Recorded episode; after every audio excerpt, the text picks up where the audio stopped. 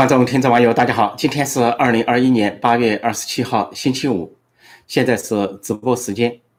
谈两件事，一个是习近平到承德避暑山庄发出什么信号，另一件是副主席王岐山的大管家董宏开庭受审又是什么意义？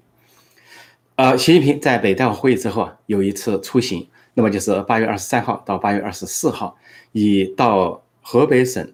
啊，上海坝啊，蓟县林场考察为由，就到了承德避暑山庄。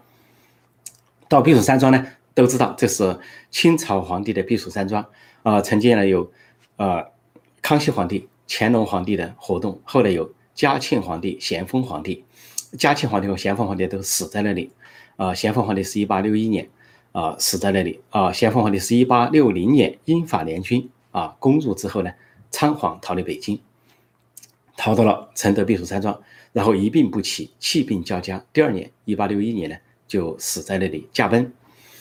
那么，习近平这次到了承德，带了一帮亲信，就包括啊，中办主任丁学祥，呃，副总理刘鹤，还有中中组部长陈希，还有就是国家发改委主任何立峰，全是清一色的习家军。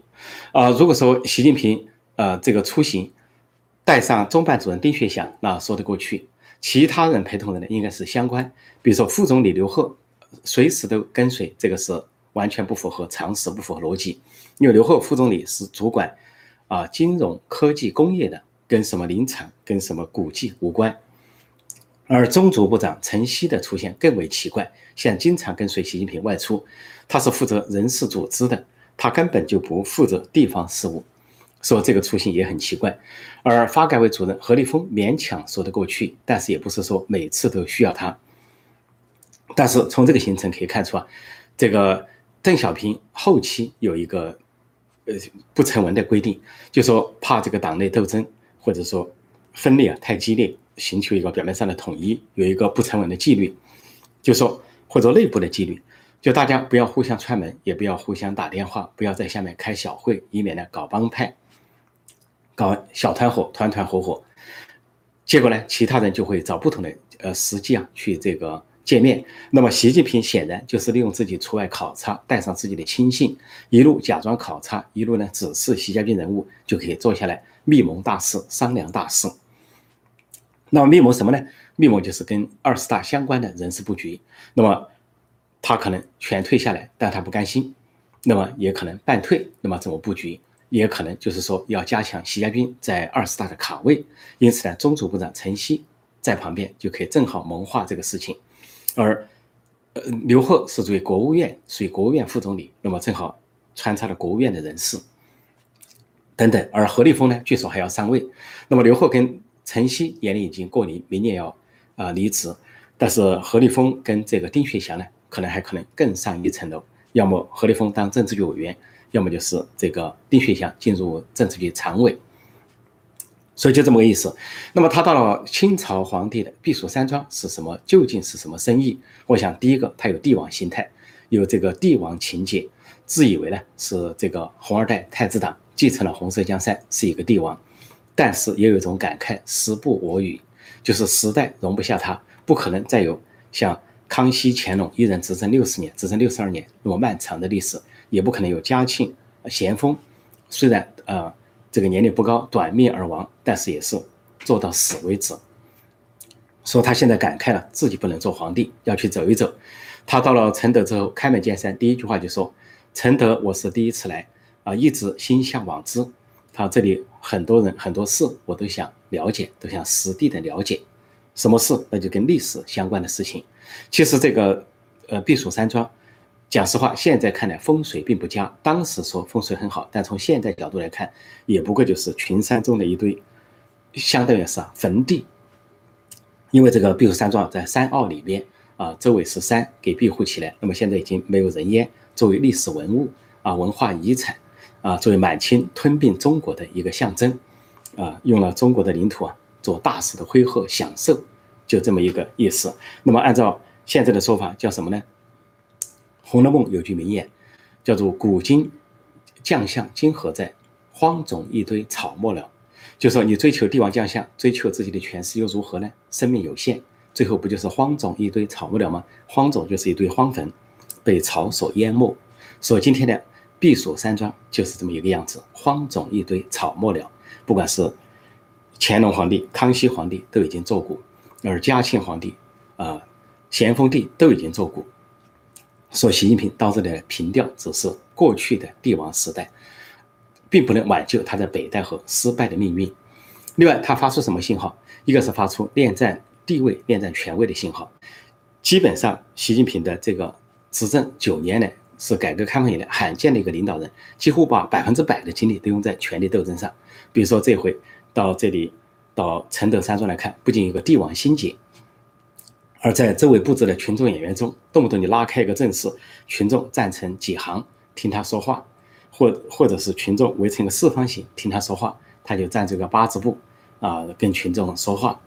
这是王沪宁导演的极权主义美学的一个场景，只有习近平时代有这样的场景，演戏演到了这个程度。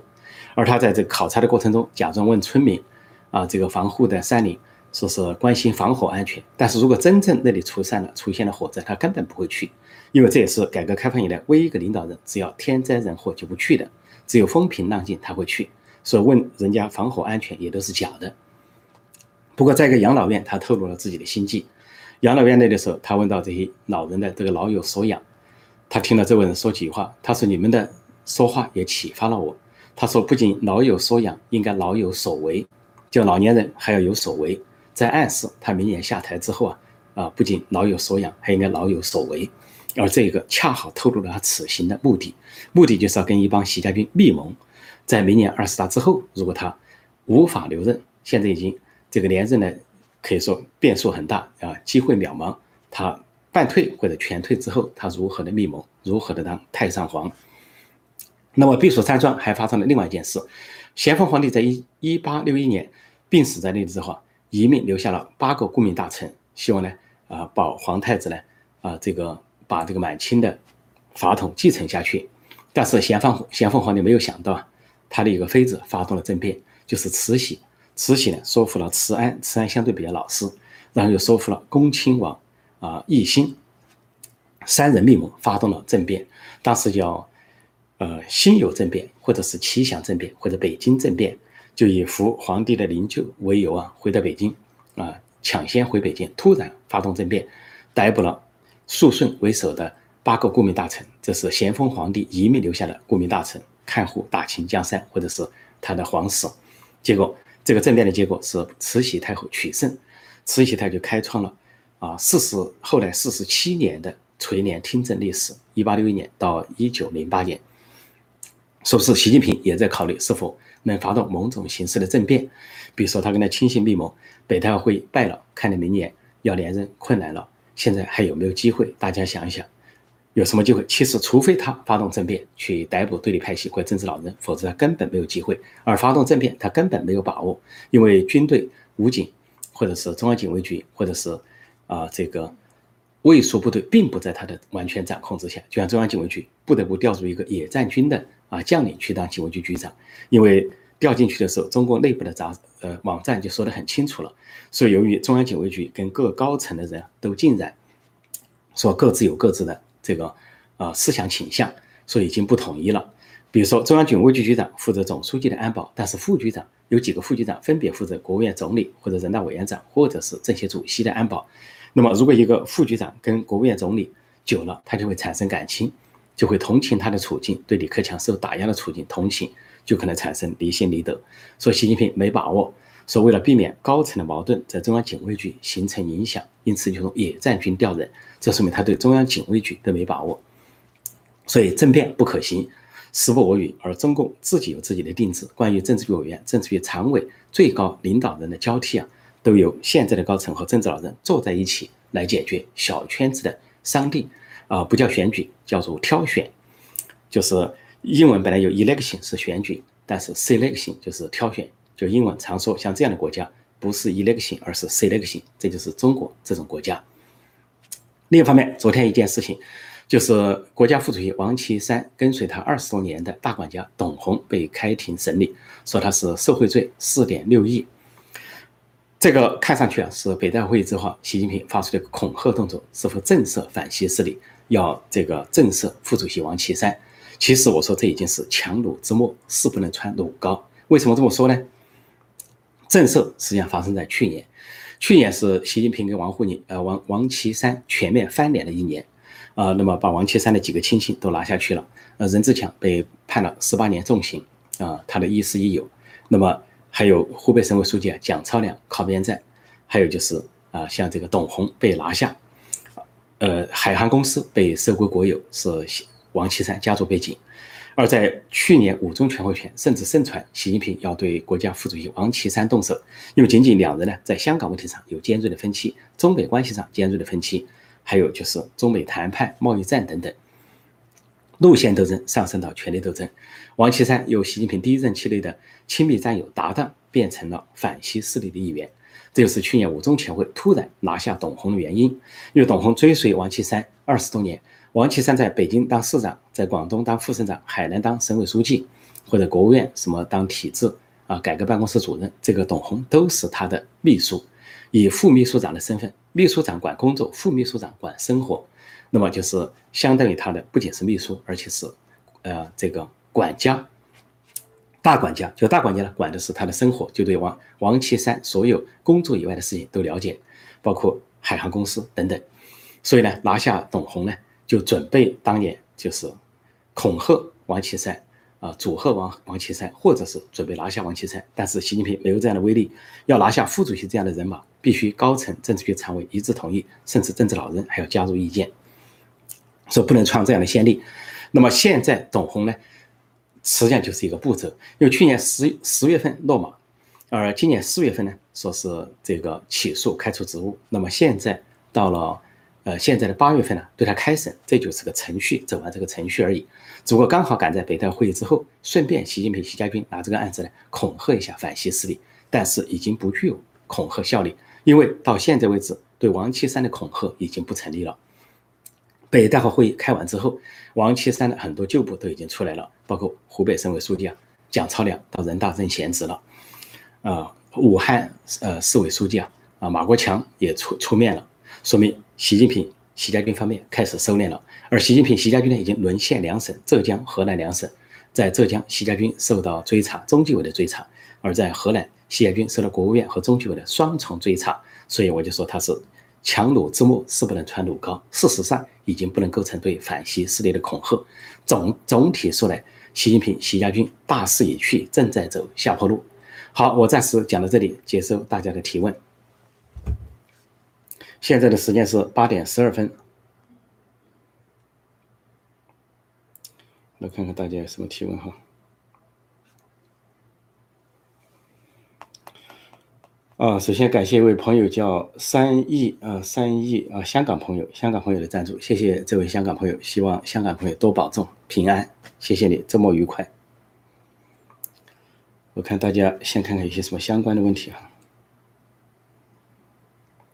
这里说美会党内形势受挫，然后马上游三碗水去散心，好几回了。呃，其实习近平这个人一直在蒙权，任何时候都蒙权，他已经没有心情散心。即便他走在山水之间啊，他都心都不在山水，都在权谋上。所以没错，连续好几次北戴会议之后，他突然就到外地一些地方去考察。实际上以前考察的是红色景点，表示呢他是红二代，是太子党才继承这个红色江山。事后呢要表示他的正统地位。这次到承德避暑山庄，几乎是对他这个地位的告别。本来想长久所谓久久为功。没想到呢，两届任期还是要接受中共党内的一些纪律或者规矩或者定制，要这个恐怕不得不走人，所以相当于一个告别之旅。啊，我再看看啊，呃，再看看有些哪些。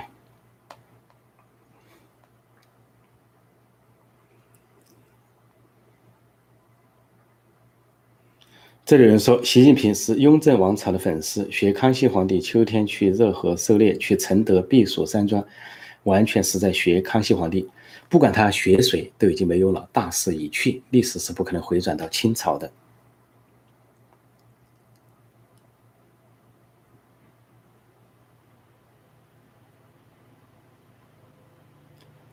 嗯，有人提问把事情都说错了哈，什么伊拉克总统抛弃人民卷款跑路，恐怕说的是阿富汗等等。后来呃，对阿富汗那个又说是没没卷款逃，所以提问的时候啊把国家人民要搞清楚啊。我们的朋友太仓促了，要搞清楚问题。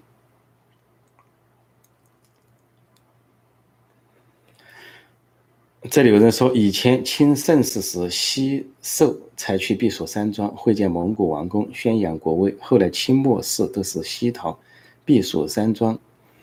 呃，这个呃，所谓宣扬国威啊，其实在这里，习近平去了承德山庄，我就说习近平不懂历史，甚至是个历史盲。实际上他很不清楚，也无法意识到，他因为长长在红旗下，生长环境，一九五三年出生的毛泽东时代，毛泽东已经改写了历史。那么他根本不清楚，啊，中国的亡国史，蒙古灭了中国，还灭了四十四个国家；满清灭了中国，灭了蒙古及周边的国家。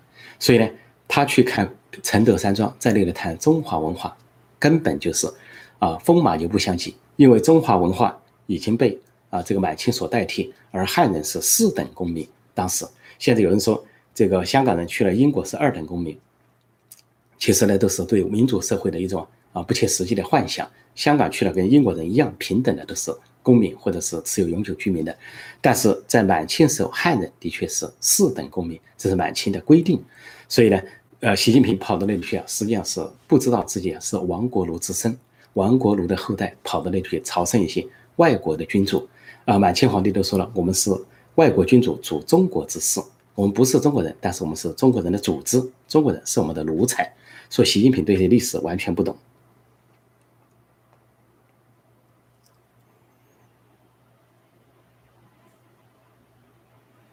有人说，呃，包子去求神拜佛，承德普宁寺，这也有可能。中共的人号称自己是无神论，实际上都很迷信啊，包括江泽民、习近平这样的人都很迷信，甚至毛泽东都很迷信，动不动就抽签。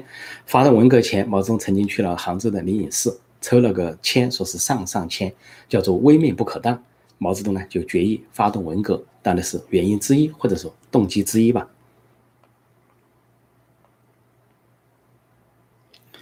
这里有人说，如果汪洋上台之前被抓的官员会被释放吗？这个倒不见得，这要看情况。因为如果是因为中国的官员都有腐败的罪名、腐败的名声，那么任何人被抓了都是以腐败为证。比如这次董洪，这个王岐山的大管家，虽然啊抓他也是以腐败说行贿啊四点六亿，但是排在前面的全是政治罪名，说不守规矩啊不讲纪律，什么四个字行全无啊，又是什么呃呃就是。呃，这这团团伙伙等等，给他加了很多政治罪名，就说明他是政治上的问题才给他法办的，并不是因为经济上的问题。因为经济上几乎人人都有问题，尤其是习家军这些人物，包括像刘贺，这是跟随习近平去的。前段时间就暴露出他自己的儿子啊，刘贺的儿子在金融领域啊翻天覆海的捞钱，捞上百亿的钱。那么他原来有公司，那么由于利害冲突，他就假装辞了这个职务，其实他的股份呢变相转给别人。啊，这个，呃，叫做什么呢？白手套，别人代他持股。那么刘鹤本身是主管金融科技工业的，他应该回避。父亲主管金融，儿子却在金融里边翻天覆地。所以说，按说呢，刘鹤家族也都算得上贪腐家族。所以呢，这些，呃，并不是贪腐才抓人，但是以贪腐为理由。只不过汪洋上台之后，可能会清理一些旧案，让一些人呢，啊，保外就医或者假装保外就医，如此而已。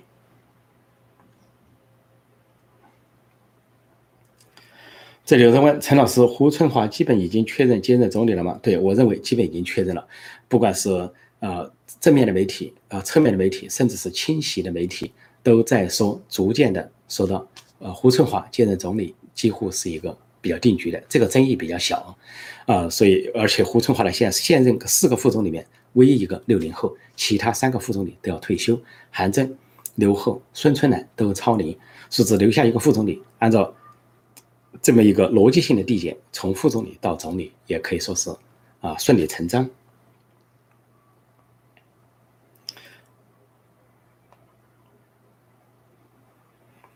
这里有人说扬州十日嘉定三屠，估计他都不清楚。没错，满清杀汉人，这个扬州大屠杀、嘉定大屠杀，都是数十万、数十万的屠杀，叫屠城，整个的屠城。只要你不投降，史可法抗清，汉人的英雄史可法。那么就说明呢，满清是外来政权，是灭了中国。所以呢，习近平跑到那头啊进外国组织，说的不好听啊，小粉红、老粉红跳出来要了解历史，马上给他扣一个汉奸、卖国贼的帽子。当当年的义和团也是汉奸、卖国贼啊，义和团是公开提出啊啊扶清灭洋的口号，而残杀的是汉人。现在时间八点十九分。这个时候，董洪受贿四点六亿，董洪会被判死刑吗？不会，绝对不会。啊，陕西有个官员叫赵赵振勇，赵振勇是赵乐际的部下，那么当个陕西省委书记，是赵乐际的亲信。习近平为了报复赵乐际，那么就把这个赵振勇一干人马打入大牢，打入大牢之后说他是，呃，这个腐败有七点多亿，那么说是创了一个记录，那么就到处盛传要对他处死，其实也不会，最后判的是。死死刑缓期二年执行，就是无期徒刑的意思。说中共内部啊，他不会处死他的官员，因为内部的，呃，不光是一个，都是既得利益群体啊，所谓都是有罪也有功，而且呢还有派系的平衡等等。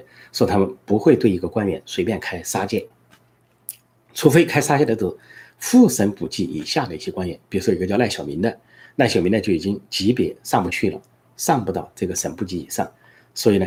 这个被杀死也没有人说话，就杀鸡儆猴吧，杀小官，来这个给老百姓假装交代一下。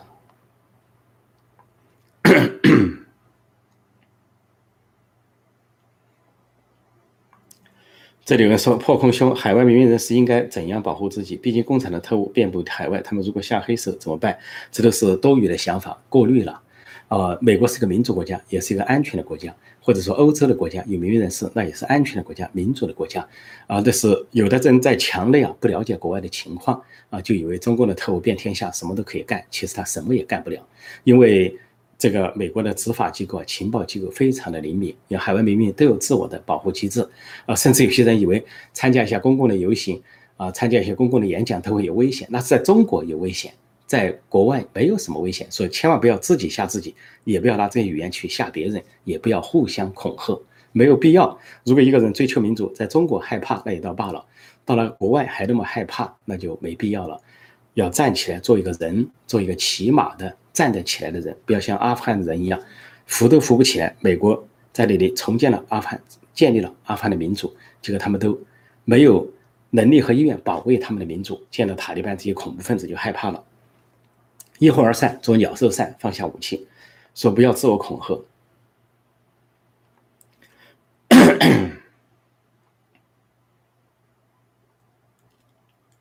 嗯，再看看啊，呃，还有些什么相关的问题？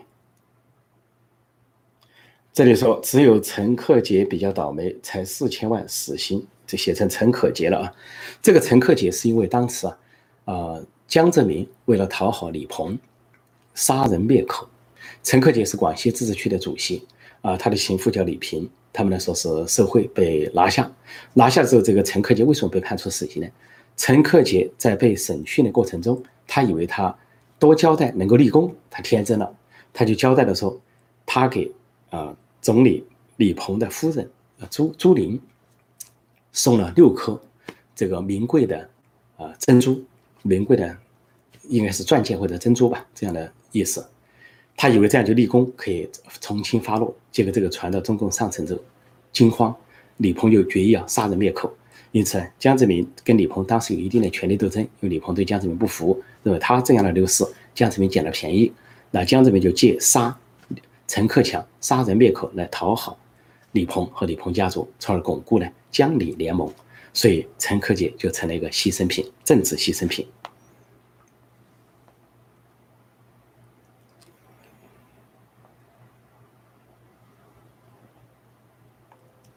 嗯，再看看哪些相关的问题哈。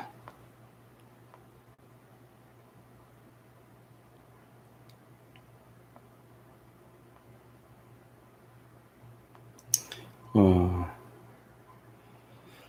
这里有人问破空先生对丁学祥的前景怎么看？他的儿子现在在国开银行，在北戴河会议的后期就传出来说丁学祥跟胡春华入场是比较肯定的了。原因呢说。常委会里面总是需要一个人没有当过地方啊省部级的官员，没有主政过一方，那么是主管意识形态的。说如果王沪宁卸任他主管意识形态的政治局常委，比如说王沪宁退休，或者王沪宁转任常委中其他职务，比如说政协主席，那么就需要一个人主管意识形态。而主管意识形态这个人呢，不需要地方上的这个主政经验。那丁雪祥就是其中之一，这是北大会议的后期传出来的，说丁雪祥入常呢，可能是大概率事件。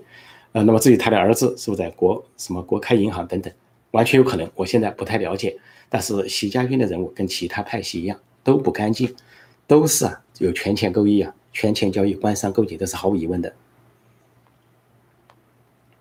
只不过北大会议开完之后呢，现在的态势就是不仅仅是习近原来是习近平、习家军单方面的对别人进行选择性反腐，现在对立派系也可以对他们进行反腐。所以双方都在卡位，就包括现在中纪委行动起来了，国务院也行动起来了。所以说，我说习家军两省沦陷，浙江和河南两个重镇沦陷，而浙江是习近平的权力大本营，河南省呢是中部第一大省，人口九千多万。说本来要他的人当政治局委员，现在现在看来是泡汤了。这些人啊，浙江的、河南的泡汤了。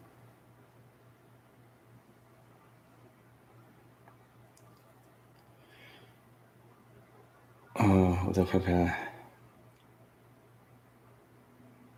这里有人说陈云说了斗归斗，别死人，后人还要见面。陈云呢是，呃，对，陈云是说过这个话。陈云是建国之初啊，中共七大领袖之一，毛刘朱周陈林邓啊，这个陈云还排在林彪和邓小平前面。那么这个陈云在文革中呢被毛泽东打倒，靠边站。文革后被平反出来，也仅成为仅次于邓小平的政治老人中的第二权威。他说了很多。其中一个话就是刚才这个人说的“斗归斗，别死人”，说后人还要见面，这是一个说法，讲中共党内的斗争。还有一个说法是什么呢？说是还是自家的娃可靠，就是要提拔红二代太子党来接班啊，组建的。这也是为什么有薄熙来、习近平、刘刘源受到呃栽培第三梯队的原因。另外呢，他也说过一句话，像华国锋那样的宫廷战变，他下不为例，因为呢，党内斗争不能用政变手段来解决。不能说一批常政治局常委抓另一批政治局常委，一批政治局委员抓另一批政治局委员，所以他说下不为例。还有呢，他还说过什么不为书不为上，只为实，就说不要只是靠书本啊失败，也不要只是靠上级什么权威，而是要实事求是。这后面这句话呢比较像样，说这次中宣部搞那个文献呢也把这个话用上了。那么我。在今天或者明天会谈到中宣部那个所谓的重要文献。啊，这里问赵薇咋回事？赵薇也好，马云也好，演艺界也好，事实上都说明一个道理，就是我在关于中国的一百个常识中所写的道理：你没有政治上的权利，你就没有经济上的权利。现在文艺界受到什么清洗？其实最应该清洗的是中南海，最应该清洗的是各部委、各省啊这些官僚。啊，中央委员、政治局委员等等，但是他们有权利，他们去清洗别人。说文艺界也好，是企业界也好，都是挨挨宰的这些大户。马云也好，赵薇也好，都是挨宰。而且非常荒唐的是，有如果赵薇有偷税漏税，赵薇有什么这个经济犯罪，那你就按法律程序嘛。结果把人家演的电影、电视剧也给封杀了，说只有在中国才有这么荒诞的国度。电影归电影，电视剧归电视剧，人家演个《还珠格格》，怎么了？《还珠格格》就该封杀了，从来从此没有《还珠格格》了，这不是搞文革吗？文革就是这样，一个人被打倒，脸上要打叉叉，有关他的相片、他的视频、他的电影全部取消。所以现在极左到底，但是我认为呢，是习近平在卸任之前搞的政治遗产，什么共同富裕啊、第三次分配啦，很很少什么演艺界呀，还有转移视线的一套，说大家不要上当，这是强弩之末，而且是转移视线，是想给极左路线留遗产，同时也可以。昭告天下，啊，共产制度一党专政有多么可怕，人人自危，人人不得安宁。呃，今天呢，我就暂时讲到这里。提醒新来的朋友，记得点击订阅本频道，并按下小铃铛，也收到及时的节目通知。那么今天晚上八点或者明天早上八点，我们再见，继续。好，谢谢大家，祝各位周末愉快。